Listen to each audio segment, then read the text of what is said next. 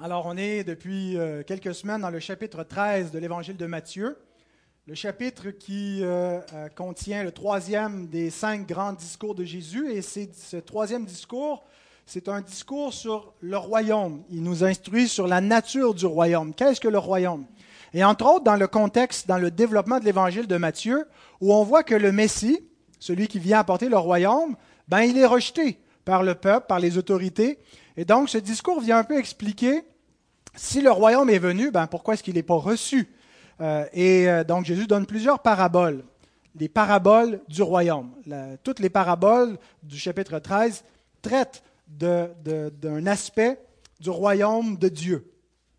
Alors jusqu'à présent, on a vu euh, la première parabole seulement, la parabole du semeur.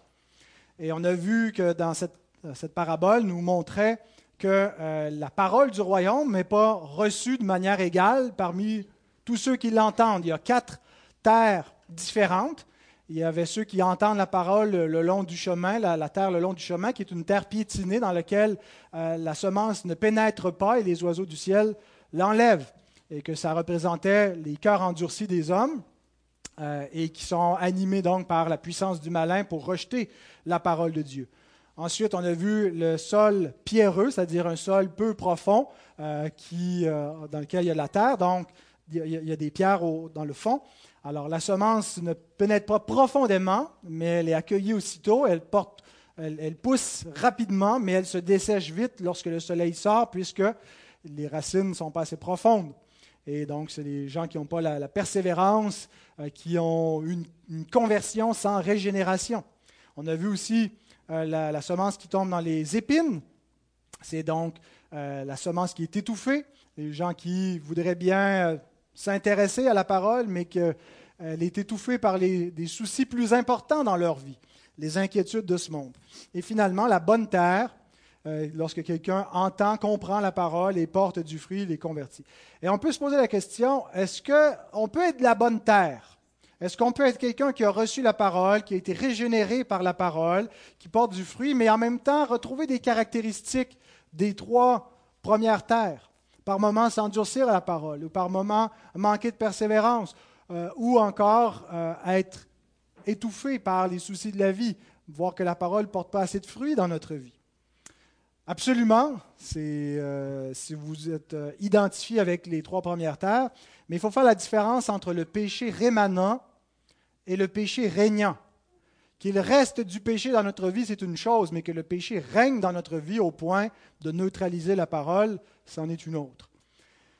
Ensuite, nous avons vu au milieu de cette parabole et de son explication, Jésus nous donne la fonction des paraboles et euh, nous avons vu que l'homme déchu, l'homme qui n'est pas régénéré, il ne peut pas faire autre chose que de s'endurcir contre la parole de Dieu et que l'enseignement de Jésus sert à cette fin.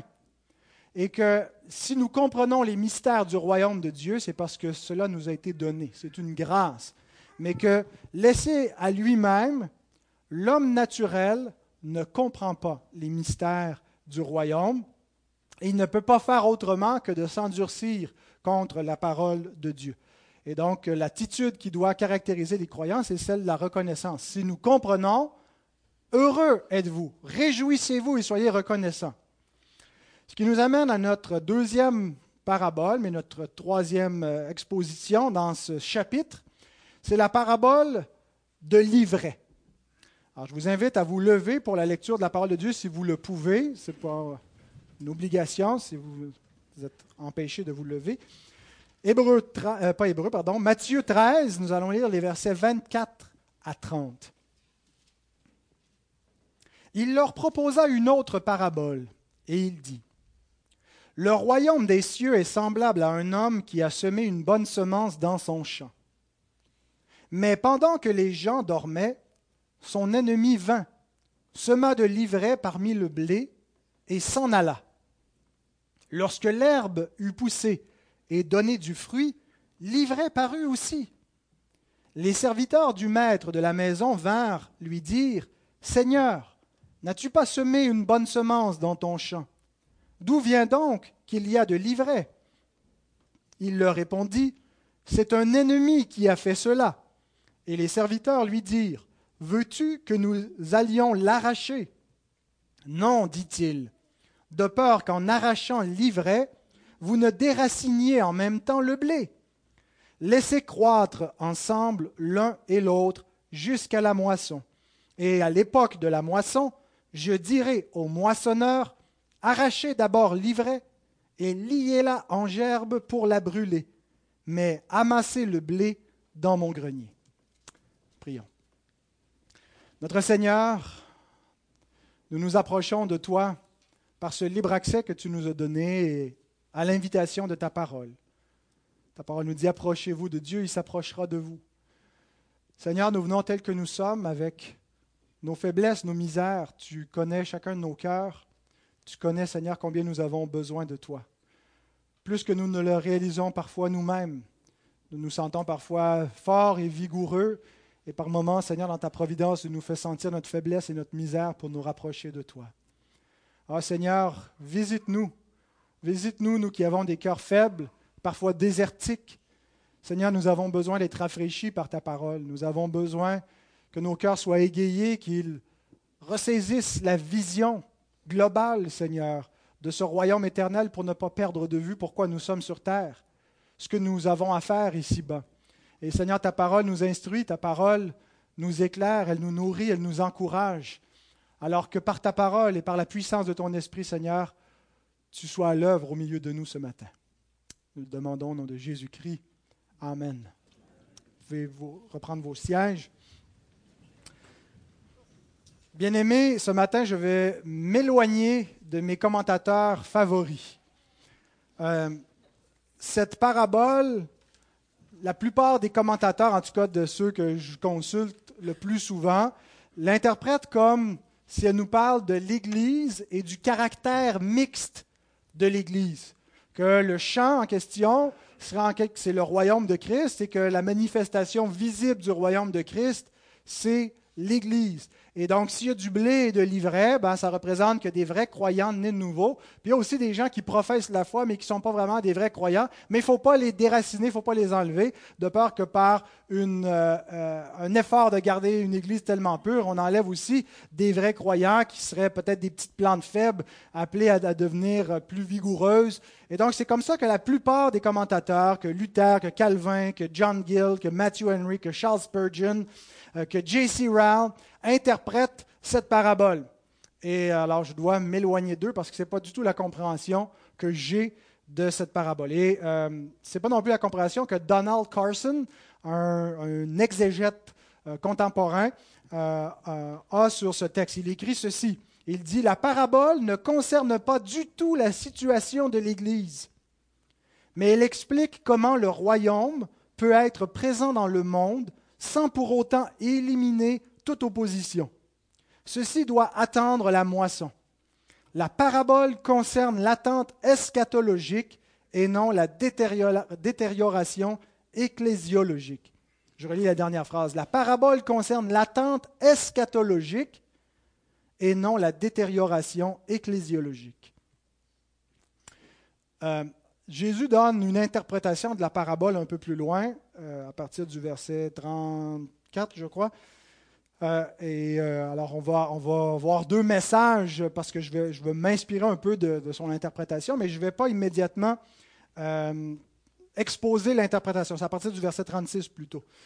mais on va revenir sur l'interprétation des réformateurs concernant cette parabole et pourquoi est-ce qu'ils voyaient que ça parlait de l'Église quand on arrivera à l'interprétation de la parabole comme telle et comprendre pourquoi, bien que nous sommes des réformés, nous sommes des réformés baptistes euh, et qu'il y a une grande différence au niveau de notre ecclésiologie avec les réformateurs.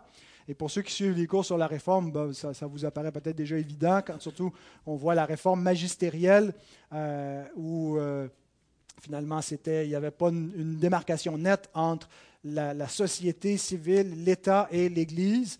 Euh, et donc, le contexte amenait les réformateurs à voir ce royaume-là comme étant euh, finalement un royaume mixte de vrais croyants, de, de croyants, de professants non régénérés. Euh, mais on verra ça donc à l'interprétation dans deux semaines. Parce qu'entre-temps, voici le, plan, si tu veux mettre la prochaine, Michel, la structure des trois paraboles qui suivent, les trois, ou plutôt les trois péricopes, parce qu'on a deux paraboles, mais trois sections, trois, trois unités de texte qui seront présentées. Et elles ont pour but de nous montrer comment le royaume est présent dans le monde. Alors, le texte, la péricope que nous venons de lire, versets 24 à 30, nous montre la cohabitation du royaume et du monde. La parabole de l'ivraie. Ensuite, la deuxième péricope, 31 à 35, nous montre la croissance du royaume dans le monde.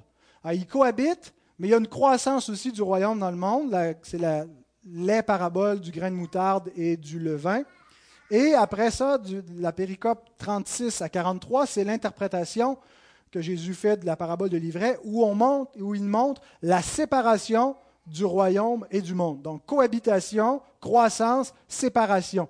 C'est les thèmes donc, sous lesquels on va aborder le rapport entre le royaume des cieux et le monde déchu. Et pour le message de ce matin, donc j'ai trois points que je vous énonce de suite.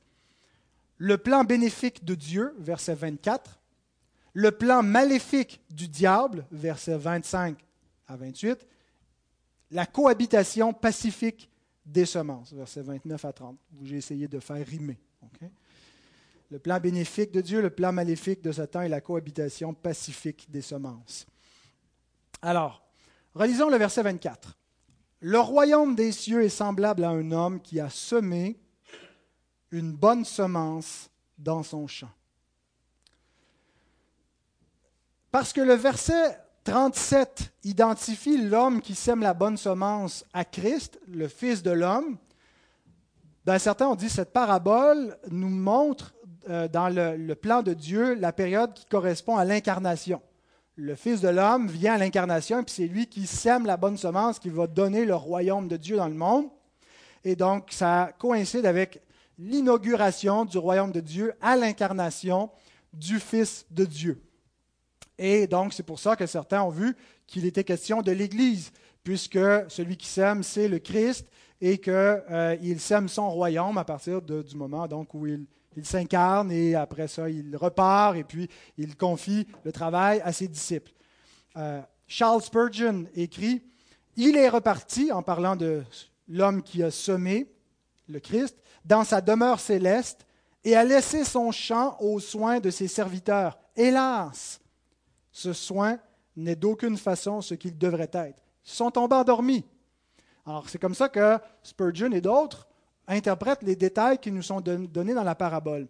Ils sont endormis, c'est l'idée que les serviteurs du Seigneur n'ont pas veillé et que c'est introduit dans l'Église, dans le royaume du Christ, de l'ivraie, de mauvaises semences que le diable est venu semer dans l'Église chrétienne à toute époque, parce que les serviteurs ne veillent pas. Euh, et je pense que c'est un bon exemple qu'il ne faut pas interpréter chaque détail de la parabole. Je ne pense pas que quand Jésus ici nous parle que les serviteurs se sont endormis, euh, c'est pour suggérer que les ministres du Seigneur ne sont pas toujours alertes et ne veillent pas et n'ont pas fait donc leur travail. Euh, en fait, c'est normal qu'après une journée de travail, quand le soleil est couché, les serviteurs soient allés se coucher euh, et qu'il y a un ennemi qui a pu venir à ce moment-là. Et donc, ce n'est pas l'idée que que, les, serviteurs n'ont pas été à leur poste. Et donc, c'est un exemple qu'il ne faut pas toujours interpréter chaque détail pour trouver une signification. C'est plutôt un sens plus général. Et je pense que le verset 24 nous donne plutôt une vue d'ensemble sur ce qu'était l'intention initiale de Dieu en établissant son royaume. Le verset 24 nous montre que Dieu avait pour but, en créant le monde, d'établir son royaume. Dieu crée le monde pour y semer son royaume, pour que ce soit sa domination et que ce soit son règne qui soit établi sur le monde qu'il a créé. Et je ne pense pas donc qu'en interprétant cette parabole, il faille remonter à l'incarnation, mais plus avant, à la création on ne remonte pas juste à l'incarnation parce qu'on dit ah c'est le Fils de l'homme qui s'aime et le Fils de l'homme est venu au moment de l'incarnation, mais il faut voir plutôt le cadre plus, l'intention plus générale de Dieu en ce qui a trait à son propre royaume. Quand est-ce que Dieu a voulu établir son royaume dans le monde? Pas seulement l'incarnation, dès le commencement. Au tout début, à la création, Dieu a voulu établir son royaume dans le monde. Et Jésus compare ici le royaume à un champ dans lequel il va y avoir une croissance. C'est comme ça que devait venir le royaume avec une croissance. C'est ce que les théologiens ont appelé le mandat culturel. Hein, il y a, un parallèle euh, terminologique quand on parle de la culture. Euh, la culture est cultivée. Euh, tout ça, ces mots, on les emploie parfois au sens figuratif de, l'instruction, de, des valeurs et ainsi de suite, la culture, ou au sens plus littéral, de cultiver un champ. Ben, le mandat culturel, c'est le mandat que Dieu a donné à Adam, d'établir la culture du royaume dès le commencement. Souvenons-nous, au tout début, si vous connaissez vos Bibles, Dieu a donné un mandat dans Genèse 2 à Adam. Il l'a placé dans le jardin pour faire quoi? Deux verbes. Pour le, le cultiver et le garder. Pour garder le jardin et le cultiver. Le garder de quoi? Et, le même mot est employé pour les, temples, les, sacrificateurs dans le temple qui gardent euh, le sacerdoce et qui gardent le temple et qui gardent le Saint des Saints. L'idée, c'est que le jardin est un peu comme le, le, lieu de la demeure de Dieu, comme un temple qui doit être gardé saint. Et après, on voit les chérubins qui gardent l'entrée, qui empêchent des intrus de pénétrer dans le jardin et de toucher à l'arbre de la vie euh, pour pas que l'homme vive éternellement, puisqu'il a transgressé l'ordonnance du Seigneur et n'a plus droit à la vie éternelle. Et donc, c'est l'alliance des œuvres qui est rompue au commencement. Mais donc, Adam, avant la chute, devait garder le jardin. Cette idée qu'il devait protéger d'intrus. Et ce que nous croyons, euh, et nous le confessions. Si, vous ne savez pas que vous le croyez, ben, je vous l'annonce parce que vous le confessez dans notre confession de foi commune. Euh, nous croyons donc que euh,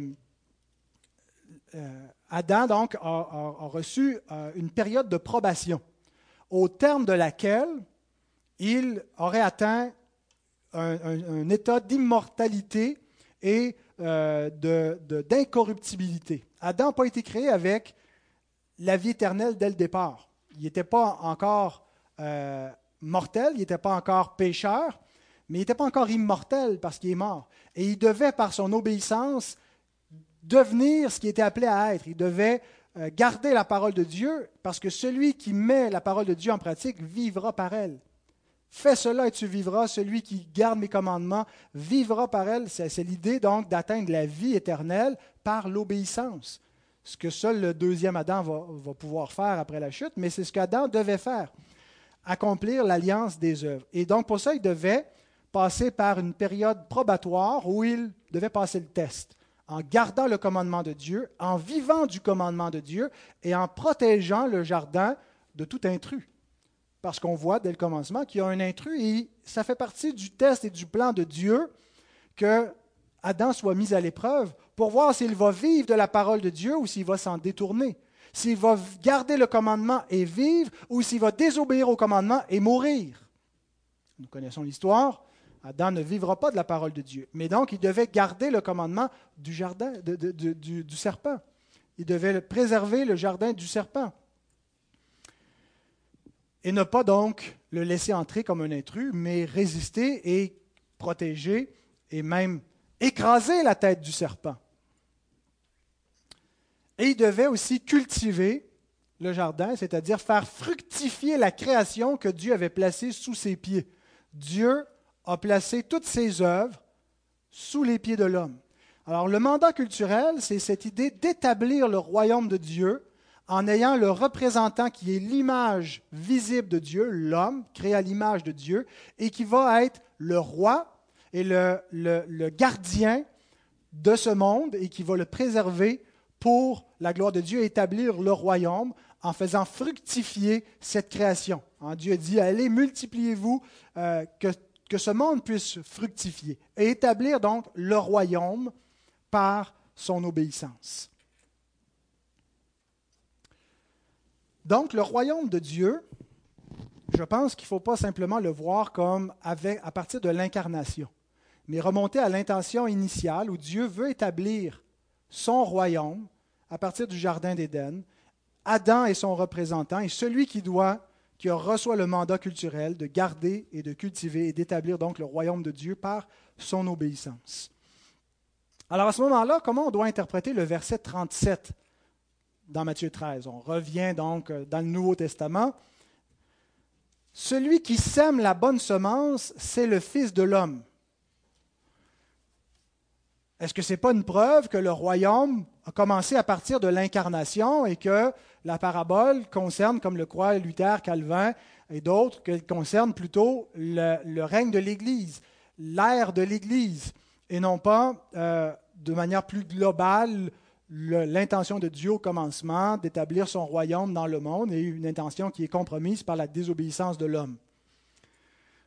Deux choses à dire pour répondre à cet argument-là. D'abord, le Fils que nous voyons qui vient semer la bonne semence, le Fils de l'homme, bien, il a commencé à semer et à être semé avant l'incarnation. La bonne semence qui est semée par Christ, c'est l'Évangile. Et c'est comme ça que des gens peuvent être entrés dans le royaume par l'Évangile. Et Christ a semé cette bonne semence avant de venir dans le monde dans une chair humaine, avant de naître de la Vierge Marie. Dès après la chute dans Genèse 3.15, Christ a semé cette bonne semence en étant lui-même semé dans le monde comme une promesse. Dieu dit au serpent qu'il mettra inimitié entre lui et la femme, entre sa descendance et la descendance de la femme, qui lui écrasera la tête. Adam, le premier homme, n'a pas écrasé la tête du serpent, n'a pas gardé le jardin, mais Dieu va envoyer un autre homme qui, lui, va écraser le serpent, il va écraser sa domination, il va écraser le pouvoir maléfique du diable et va détruire sa puissance et tout son règne. Donc, le Fils qui sème la bonne semence a commencé à semer et à être semé avant l'incarnation. Ça ne vient pas compromettre l'idée que le royaume, faut remonter avant l'incarnation.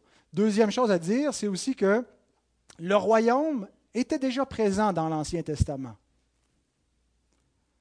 J'ai posé des questions aux enfants. Je sais qu'il n'y en a aucun qui prend mes feuilles de questions, mais je le fais peut-être pour d'autres dans d'autres pays ailleurs ou dans notre province qui nous suivraient sur Internet, des parents plus zélés que ceux de cette Église qui diraient Oui, oui, vous allez répondre aux questions. Je ne force même pas les miens à le faire. je vous excuse, les autres parents aussi. Euh, mais je leur posais des questions pour euh, les préparer ce matin au déjeuner en leur disant un peu ce qu'ils allaient entendre. et une des questions, c'était est-ce que le royaume de Dieu existait euh, déjà dans l'Ancien Testament? Je ne me souviens plus comment c'était formulé, là, mais c'était une question plus piège que ça encore. c'était un vrai ou faux? C'était le royaume de Dieu n'existait pas avant l'incarnation de Jésus. Chose de même. et donc, je pense que c'est Calvin qui est tombé dans le piège. Euh, il a dit vrai. Le royaume de Dieu n'existait pas avant que le roi vienne et qu'il vienne inaugurer le royaume et établir le royaume sur terre.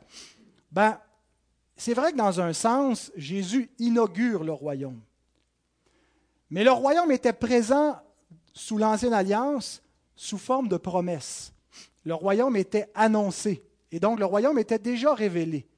Euh, et la première promesse, c'est celle à laquelle j'ai référé, Genèse 3.15 qui euh, révélait le royaume de Dieu. Le royaume de Satan est entré au commencement, il s'est établi, s'est emparé du monde.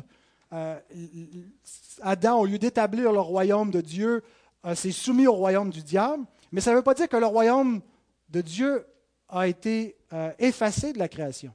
Il a été présent, mais pas encore sous la forme d'un règne établi et accompli, mais sous la forme de promesses à venir, la promesse que le royaume de Dieu va venir. Et avec l'incarnation, ce qu'on a finalement, ce n'est pas quelque chose de complètement nouveau, c'est plutôt l'accomplissement d'une vieille promesse. Quand Jésus inaugure le royaume, il vient accomplir ce qui est attendu. Donc, dans un sens, le royaume n'était pas là parce qu'il y arrive seulement quand Christ arrive, mais il était là sous la forme de promesses. Donc, celui qui sème la bonne semence, le Fils de l'homme, bien que c'est le Christ et bien qu'on comprend qu'il y a quelque chose de différent à arriver à l'incarnation, il ne faut pas simplement faire commencer cette parabole-là stricto facto avec l'incarnation, mais on peut remonter aussi avec la création. Ce qui implique que le royaume de Christ dépasse l'Église visible, n'est-ce pas? Le royaume de Christ va au-delà de l'Église visible. Et en fait, Jésus nous, nous donne, à la fin de l'évangile de Matthieu, nous, nous, donne la juridiction de son royaume, nous décrit l'étendue. Matthieu 28, verset 18. Jésus, s'étant approché, leur parlant ainsi, Tout pouvoir m'a été donné dans le ciel et sur la terre. Voilà le royaume du Christ. Même là où l'Église n'est pas présente dans le monde, Christ règne. Bien sûr que l'Église, elle est la manifestation visible sur des êtres humains du règne de Christ, de gens qui volontairement se soumettent à lui, mais même si nous ne voyons pas encore maintenant que toutes choses lui soient soumises, toutes choses lui sont soumises. Il a conquis le monde. Il a renversé les principautés, il a renversé le règne des ténèbres, Satan, et il a établi son royaume, ce qui implique qu'en ce moment, il y a des inconvertis, il y a des rebelles au Christ qui habitent son royaume, qui sont sur ses terres à lui, qui siègent dans le monde qui lui appartient, qui n'ont pas le droit de citer parce qu'ils le refusent, qui sont des rebelles, ils sont sur son royaume, dans son royaume. Jésus est le nouvel Adam ou le dernier Adam. C'est les deux expressions que Paul emploie dans, 1 Corinthiens 15 sous les pieds duquel Dieu a placé toutes ses œuvres. Souvenons-nous qu'au commencement, Dieu a placé toutes ses œuvres, la lune, les étoiles, le bétail, euh, les poissons, les oiseaux, sous les pieds de l'homme. Et Hébreu 2, 5 à 9 nous montre comment c'est en Jésus-Christ que s'est accompli ce qui nous est rappelé dans le psaume 8. Que Jésus est descendu dans un monde qui était sous la domination des anges, de Satan, des anges déchus, et qu'il euh, a renversé leur pouvoir pour ramener à l'intention initiale que ce soit l'homme qui règne. Ce n'est pas des anges que Dieu a soumis le monde à venir, mais c'est au Fils de l'homme. À l'homme, donc Christ lui-même qui vient régner. Et le but de cette parabole est de nous montrer que Christ règne et que dans son royaume, il y a pour un temps des inconvertis, de livrés, des gens qui refusent son règne et qui sont tolérés temporairement sous sa domination. cette parabole avait aussi pour but de contrer certaines attentes messianiques euh, militaires, euh, des attentes révolutionnaires. L'idée que quand le Messie viendrait établir son règne, quand le fils de David, quand Dieu enverrait le roi, bien, les ennemis seraient rejetés euh, manu militari, qu'il aurait aucun sourcil qui serait détruit, pulvérisé en un instant. Le royaume de Dieu établirait le règne de Dieu sur toute la terre et ça en serait fini, donc, des ennemis d'Israël. Et imaginez si Jésus nous avait donné un tel mandat en établissant son royaume d'aller arracher l'ivraie. Si on avait eu un Jésus un peu style Mahomet, aller conquérir le monde avec l'épée. Imaginez quelle aurait été l'histoire de l'Occident et du christianisme si ça avait été le cas de ne pas laisser l'ivraie rester là. Parce que c'était l'attente du royaume, qu'il ne pourrait pas y avoir de l'ivraie qui vient cohabiter avec le bon blé. Et donc, Jésus vient corriger ces fausses attentes que ce royaume s'établit, mais qu'il va y avoir une croissance progressive. Bien que par moments, le royaume de Dieu dans l'histoire s'est manifesté avec des intrusions euh, de jugement, par exemple, Canaan, la conquête de Canaan est un, est un type, une typologie de Dieu qui établit son règne sur le monde et où les ennemis sont exterminés. Et c'est ce que certains théologiens ont appelé une intrusion du règne final de Dieu qui manifeste dans le temps, dans l'histoire, un jugement qui est une figure du jugement final. Mais de manière générale, la norme de Dieu, ce n'est pas que son royaume vienne en ce moment détruire le royaume des ténèbres, mais qu'il cohabite pacifiquement avec celui-ci. Et donc, on ne peut pas prendre les exemples de l'Ancien Testament où Dieu envoie son peuple avec l'épée exterminer les Cananéens, les, les adorateurs d'idoles, pour dire c'est la norme pour toutes les époques et c'est ce que nous devons faire. Alors, le plan initial de Dieu était d'établir son règne par son représentant, l'homme. Et quand on dit son règne, bien sûr que Dieu règne, peu importe. Dieu n'a jamais cessé de régner. Il, est roi et, c'est inconditionnel. Mais quand on parle du royaume de Dieu dans le terme de, euh, de l'établir sur terre, c'est l'idée d'établir son règne par l'homme. Et l'intention au début, c'était donc de régner par son représentant, celui qui est l'image de Dieu, l'homme. Et c'est pourquoi c'est par le Fils de l'homme, c'est pourquoi Dieu a dû devenir un homme pour pouvoir établir son règne à nouveau, parce que l'homme, l'humanité entière, était maintenant sous un autre royaume que le royaume de Dieu. Avant de passer au prochain point, lisons simplement Psaume 8, 4 à 7, qui nous montre comment Dieu a établi son règne par l'homme. Quand je contemple les cieux, ouvrage de tes mains, la lune et les étoiles que tu as créées, qu'est-ce que l'homme pour que tu te souviennes de lui, et le Fils de l'homme pour que tu prennes garde à lui? Tu l'as fait de peu inférieur à Dieu, et tu l'as couronné de gloire et de magnificence, tu lui as donné la domination sur les œuvres de tes mains, tu as tout mis sous ses pieds. La domination, la seigneurie, dominus, hein, le jour dominical, c'est le jour du Seigneur, c'est ce que veut dire le mot euh, domination. Tu lui as donné le règne sur toutes tes œuvres, tu as tout mis sous ses pieds. Bien sûr, l'homme a tout livré ça à la puissance du diable, et c'est pourquoi le Fils de l'homme est venu sous la puissance des anges pour arracher le royaume des mains du diable et euh, recevoir le règne, l'autorité en tant qu'homme pour l'éternité. Ce qui nous amène donc au deuxième point, maintenant qu'on a vu le, plan euh, bénéfique de Dieu, le plan maléfique du diable. Versets 25 à 28. Mais pendant que les gens dormaient, son ennemi vint, sema de l'ivraie parmi le blé et s'en alla. Lorsque l'herbe eut poussé et donné du fruit, l'ivraie parut aussi. Les serviteurs du maître de la maison vinrent lui dire Seigneur, n'as-tu pas semé une bonne semence dans ton champ? D'où vient donc qu'il y a de l'ivraie? Il leur répondit C'est un ennemi qui a fait cela. Et les serviteurs lui dirent Veux-tu que nous allions l'arracher?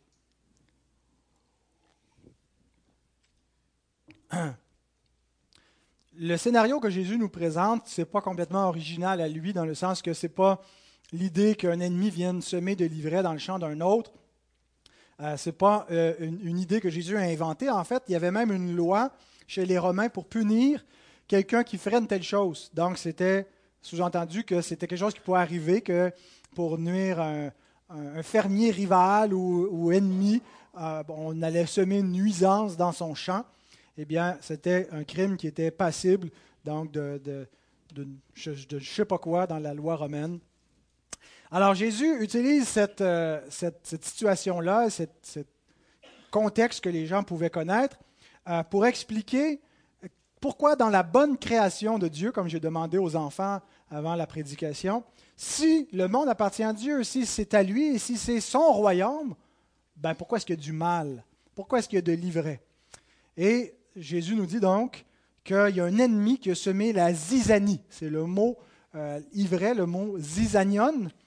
Euh, et donc, c'est de là, quand on dit semer la zizanie, euh, on, veut dire semer la discorde, semer la méchanceté, mais ça vient de là, de cette parabole, l'ennemi qui a semé la zizanion, l'ivraie. Et donc, cette, cette parabole, finalement, nous apprend quatre choses, ou nous rappelle quatre choses qu'on sait déjà sur le mal dans le monde. D'abord, comment le mal est entré dans le monde? Le verset 28, dans nos versions, on a, c'est un ennemi qui a fait cela, mais le texte grec dit littéralement c'est un homme ennemi qui a fait cela.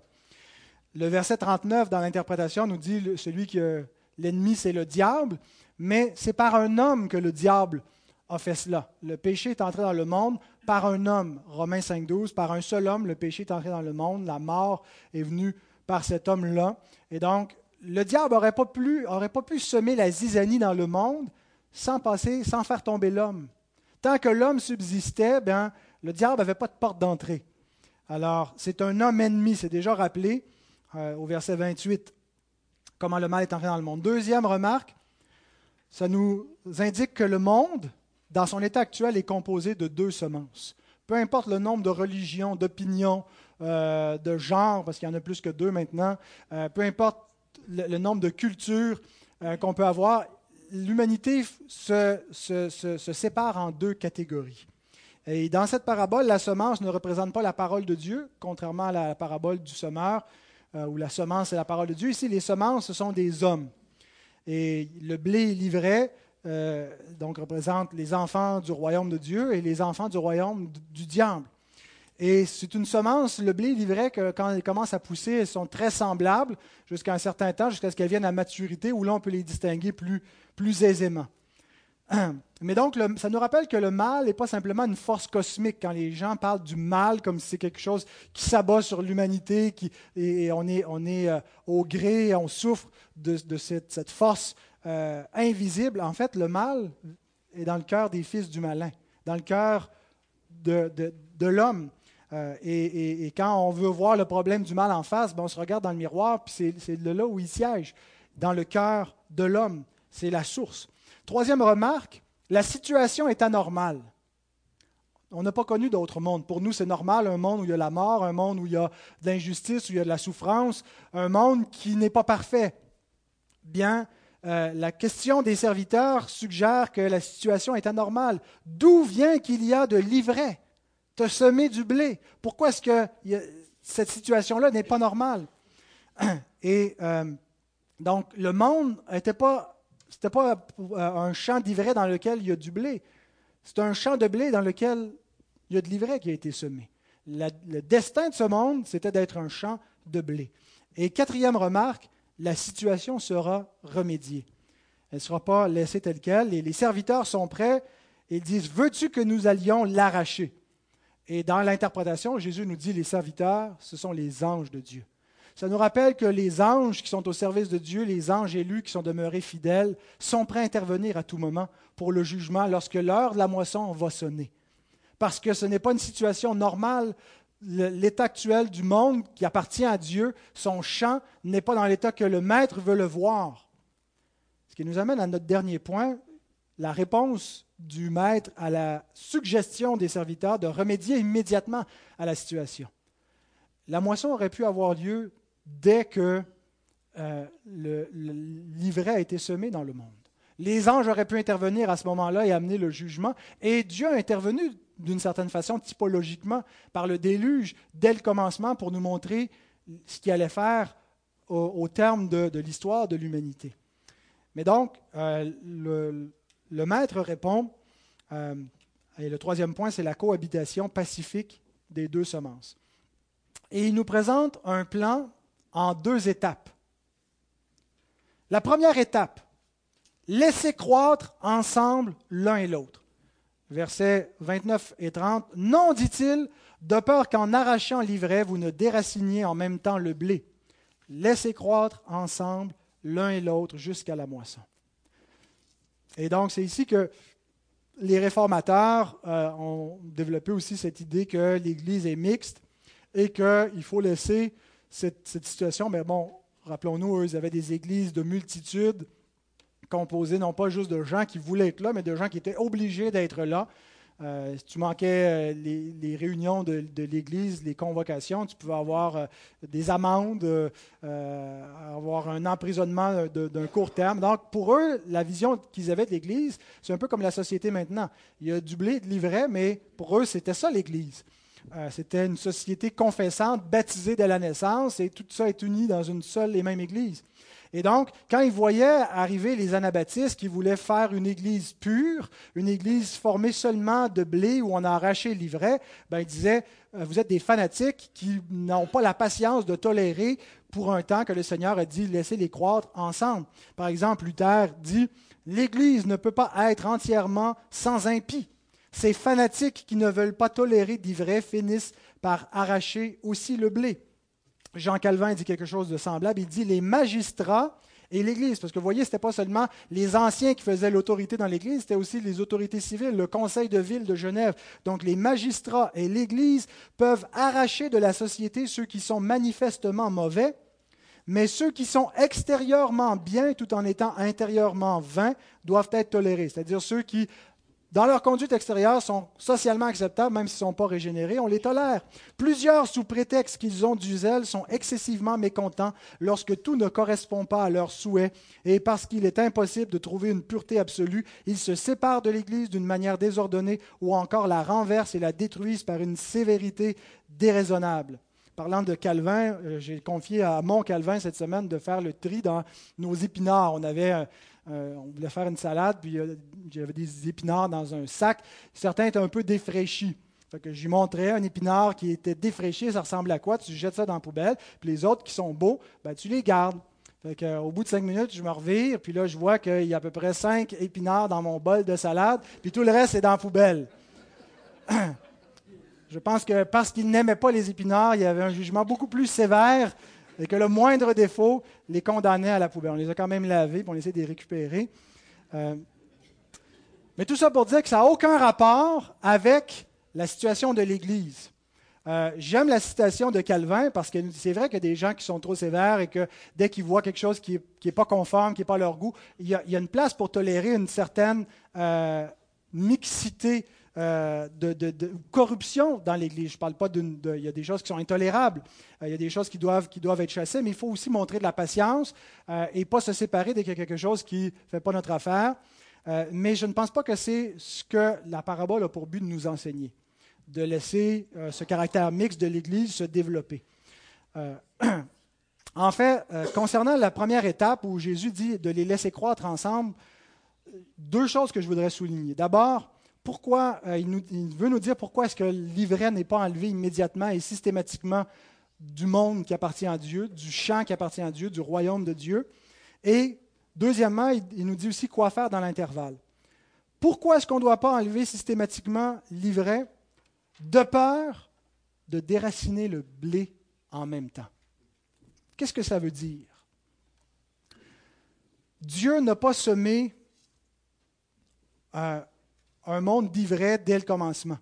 Euh, l'intention de Dieu, je pense, en créant les hommes, euh, quand on lit cette parabole-là, on a l'impression que les hommes sont éternellement, par le décret de Dieu, soit du blé, soit de l'ivraie. Euh, et qu'on vient au monde du blé, qu'on vient au monde de l'ivraie, que c'est comme, il y a une espèce d'hyper-calviniste qu'on pourrait faire comme lecture.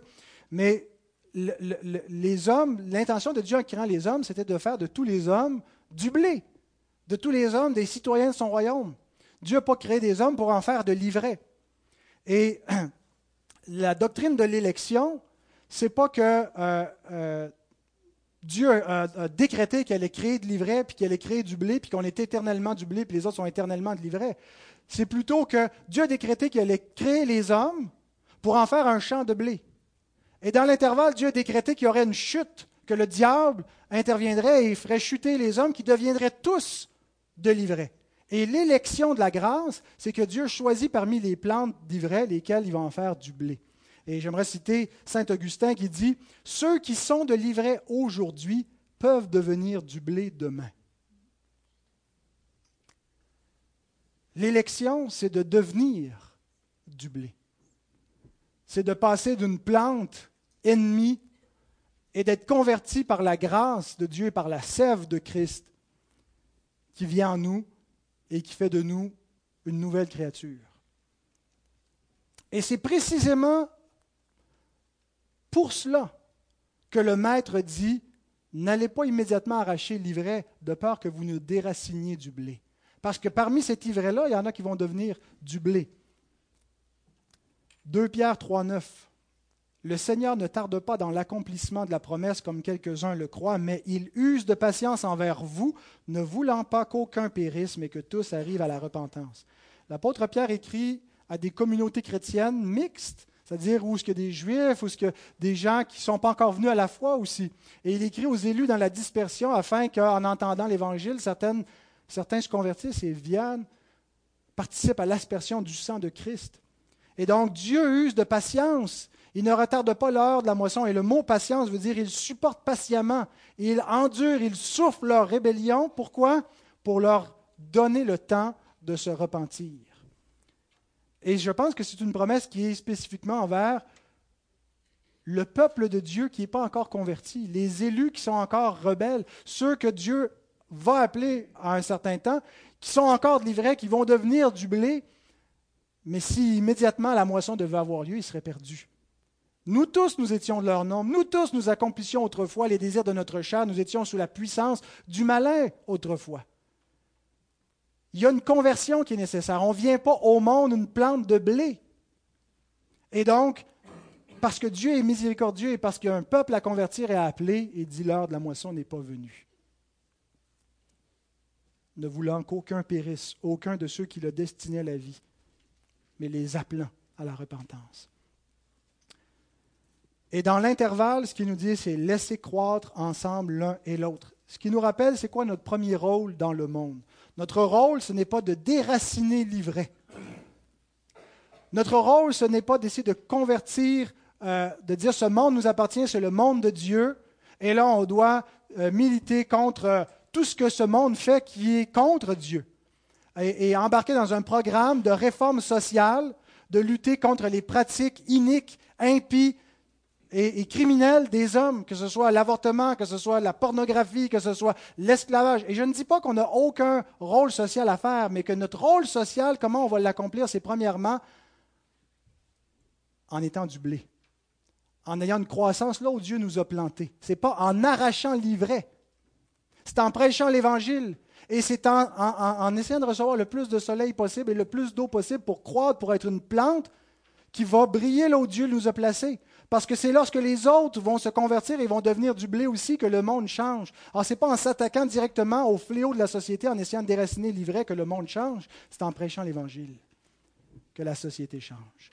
Et c'est ça notre rôle dans le monde. Et Dieu nous dit donc, tolérer jusqu'à un certain point que le monde soit dans cet état, que ce soit un champ qui ressemble à un champ d'ivraie par moment et non pas un champ de blé qui est plus d'ivraie que de blé. Notre rôle, ce n'est pas d'essayer de de faire la moisson maintenant, mais de croître là où Dieu nous a plantés par les moyens de grâce. Et la norme en ce moment, c'est d'avoir une cohabitation pacifique avec ceux qui sont de l'ivraie. Et ça doit se voir dans notre attitude envers les incroyants. Si on a une attitude condescendante, méprisante, on les regarde comme des, des, vulgaires, inconvertis, de méchants rebelles pécheurs, on manque à notre rôle. Quand on cohabite avec eux, c'est qu'on doit avoir un amour aussi pour eux.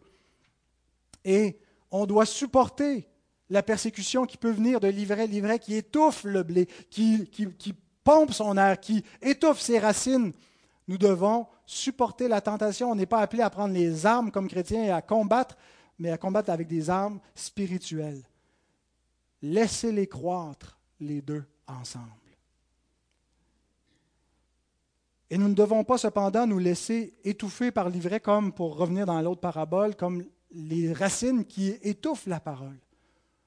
Nous devons nous battre nous-mêmes. Et s'il y a une chair qu'on doit crucifier, contre laquelle on doit se battre, ce n'est pas celle des autres, ce n'est pas le péché dans le monde, c'est notre propre péché. Travailler à notre propre sanctification. Jésus dit, Jean 17, 15, Je ne te prie pas de les ôter du monde, mais de les préserver du malin.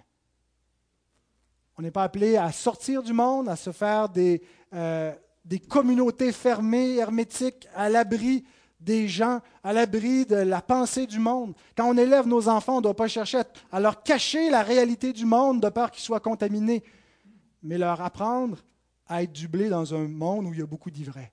Et à ne pas se laisser étouffer, à ne pas se laisser entraîner dans le monde, à être préservé du malin. Paul dit aussi dans 1 Corinthiens 5, 9 et 10, Je vous ai écrit dans ma lettre de ne pas avoir de relation avec les débauchés non pas d'une manière absolue avec les débauchés de ce monde, ou les cupides et les ravisseurs, ou avec les idolâtres. Autrement, il vous faudrait sortir du monde. Nous sommes appelés à avoir des relations avec ceux qui sont de à entretenir une relation avec eux. Et, on n'est pas appelé donc à sortir du monde et à, à couper tous les liens, mais essayer d'avoir une influence pour le royaume et à les gagner pour le royaume par la puissance de Dieu. Ça, c'est la première étape du plan La deuxième étape, je fais simplement la mentionner parce qu'elle sera l'objet de la prochaine la, prédication euh, où Jésus donne l'interprétation de cette parabole, c'est la moisson. Relisons simplement au verset 30. À l'époque de la moisson, je dirai au moissonneur, arrachez d'abord l'ivraie et liez-la en gerbe pour la brûler, mais amassez le blé dans mon grenier. Non seulement le blé doit croître, mais il y a une croissance aussi de l'ivraie. Un petit peu comme quand Dieu annonce à Abraham qu'il va lui donner un pays, mais il dit, le temps n'est pas encore venu, la moisson n'est pas mûre parce que l'iniquité des Amoréens n'est pas à son comble. Mais quand va venir à son comble, je vais envoyer les moissonneurs Israël qui vont venir pour moissonner ce pays, puis je vais vous le donner. Il y a cette idée qui est reprise dans la Bible que l'iniquité va croître aussi, que la méchanceté va grandir, que l'amour va se refroidir, et qu'à un moment donné, la moisson va devenir mûre, va être prêt pour que Dieu envoie les moissonneurs. Alors ne nous étonnons pas si on voit des revirements, si on voit la culture qui se, corse et des choses qui... Euh, la confusion qui s'installe. Il y a une croissance, c'est un champ. Il doit y avoir une croissance de l'Église et du blé, mais il va y avoir une croissance de l'ivraie. Il va y avoir de plus en plus les fruits de l'ivraie qui vont paraître. Et ne nous inquiétons pas, ce n'est qu'un signe que la moisson approche. Alors, on va élaborer ce point quand on sera rendu au verset 36, la séparation du monde euh, et du royaume et du monde. Euh, mais en attendant, simplement, je termine en soulignant que le monde présent a une fin. Il ne va pas continuer à vitam aeternam. Euh, on doit comprendre et on doit avoir comme scénario dans notre lecture qu'on fait de la réalité et de l'histoire. On regarde l'histoire souvent en arrière, mais on connaît aussi, on doit regarder l'histoire en avant. Le monde a une fin. Et on sait comment l'histoire termine. Et on sait qui va sonner la fin de l'histoire. Lorsque le maître de la moisson va dire, la moisson est venue, c'est le Christ. C'est Christ qui, est le vainqueur de l'histoire. C'est lui qui est venu dans l'histoire et qui a vaincu le monde, et c'est lui qui va sonner l'heure de la fin de l'histoire et qui va appeler les moissonneurs à aller à la moisson. Alors gardons ça à l'esprit, parce que quiconque a cette espérance, quiconque a cette attente, vit différemment dans le monde que vivent ceux qui sont livrés. Il vit comme une plante de blé qui veut être prête moissonnée par son maître, son Seigneur, en portant beaucoup de fruits lorsqu'il viendra.